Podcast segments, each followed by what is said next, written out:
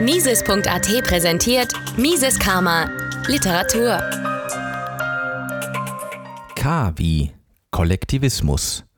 Ein Auszug aus Ludwig von Mises, ein Lexikon von Michael Ladwig, erschienen 2016 im Finanzbuchverlag. Kollektivismus. Der kollektive Glaube ist notwendig exklusiv und totalitär. Er begeht den ganzen Menschen und will ihn nicht mit anderen Kollektiven teilen. Es strebt danach, den exklusiven obersten Wertmaßstab nur eines Systems von Werten einzuführen. Es gibt natürlich nur einen Weg, die Werturteile eines einzigen absolut zu machen. Man muss alle diesbezüglich Andersdenkende unterwerfen. Dafür kämpfen alle Vertreter der verschiedenen kollektivistischen Lehren. Sie fordern den äußersten Gebrauch von Gewalt und mitleidsloser Vernichtung all jener, die sie als Ketzer verdammen. Der Kollektivismus ist eine Lehre des Krieges, der Intoleranz und der Verfolgung. Wenn irgendeine der kollektivistischen Glaubensgemeinschaften in ihrem Streben erfolgreich sein sollte, werden alle Menschen außer dem großen Diktator ihrer wesentlichen menschlichen Qualität beraubt. Sie werden zu bloßen, seelenlosen Pfändern in der Hand eines Ungeheuers. Der Kollektivismus übernimmt sein Weltbild von uralten Auffassungen, die schon dem Götterglauben der Primitiven vertraut waren und in allen Götterlehren wiederkehren. Der Mensch hat einem Gesetz, das von höheren Mächten erlassen wurde, und der Obrigkeit, die diese Mächte zur Vollziehung des Gesetzes eingesetzt haben, zu gehorchen. Die durch dieses Gesetz geschaffene Ordnung ist die menschliche Gesellschaft, die somit Gottes Werk und nicht Menschenwerk ist. Ohne das Eingreifen der Gottheit, das den irrenden Menschen das Gesetz brachte, gäbe es keine Gesellschaft. Der Kollektivismus ist eben nicht aus wissenschaftlicher Notwendigkeit, sondern allein aus den Bedürfnissen der Politik zu erklären. Dass der Kollektivismus nichts anderes sei als Bemäntelung der Tyrannei, hat schon Lessing ausgesprochen. Bestünde der Gegensatz von Allgemeininteresse des Ganzen und Sonderinteressen der Einzelnen, so wie die kollektivistische Lehre es behauptet, dann wäre überhaupt gesellschaftliches Zusammenwirken der Menschen unmöglich.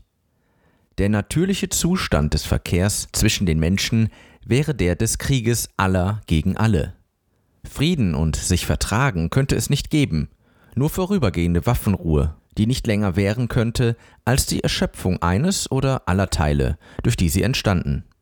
Der Einzelne wäre zumindest potenziell immer in Auflehnung gegen das Ganze und gegen alle, nicht anders wie er sich im ständigen Kampfe gegen Raubtiere und Bazillen befindet. Die kollektivistische Geschichtsauffassung, die durchaus asozial ist, kann sich daher die Entstehung der gesellschaftlichen Verbände nicht anders vorstellen, denn als Ergebnis des Eingreifens eines Weltbildners. So wird der Wille des Einzelnen gebrochen.